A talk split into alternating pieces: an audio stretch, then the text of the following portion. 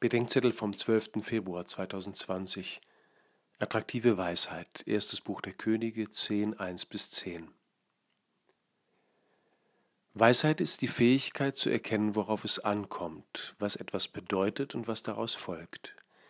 Die Weisheit hat es nicht leicht. Sie verweigert sich dem Pragmatismus und dem Nützlichkeitsdenken genauso wie dem kalten Bescheidwissen. Zugleich hat sie noch immer eine hohe Anziehungskraft und wird von vielen gesucht. Es ist die Weisheit Gottes, die die Königin von Saba zu König Salomo führt. Die Tradition hat in ihr die Stellvertreterin der Heidenvölker gesehen und zwischen dem weisen König und der schönen Königin eine Liebesbeziehung angenommen. Wir sollten uns nicht darüber mokieren, dass die Leute in unseren Breiten die Weisheit häufig in allen möglichen Weltanschauungen suchen und eher selten in der christlichen. Wir sollten uns eher fragen, warum sie bei uns so schwer zu finden ist.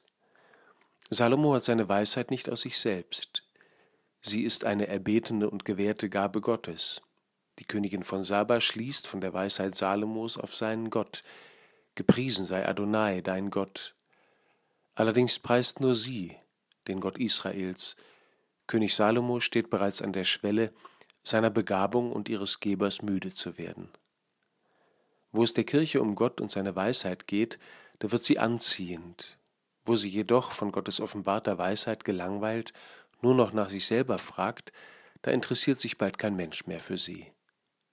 Ambrosius von Mailand betet, Vater, verleihe uns Weisheit, dich zu erkennen, Eifer, dich zu suchen, Geduld auf dich zu warten, ein Herz über dich nachzusinnen und ein Leben dich zu verkündigen in der Kraft des Geistes unseres Herrn Jesus.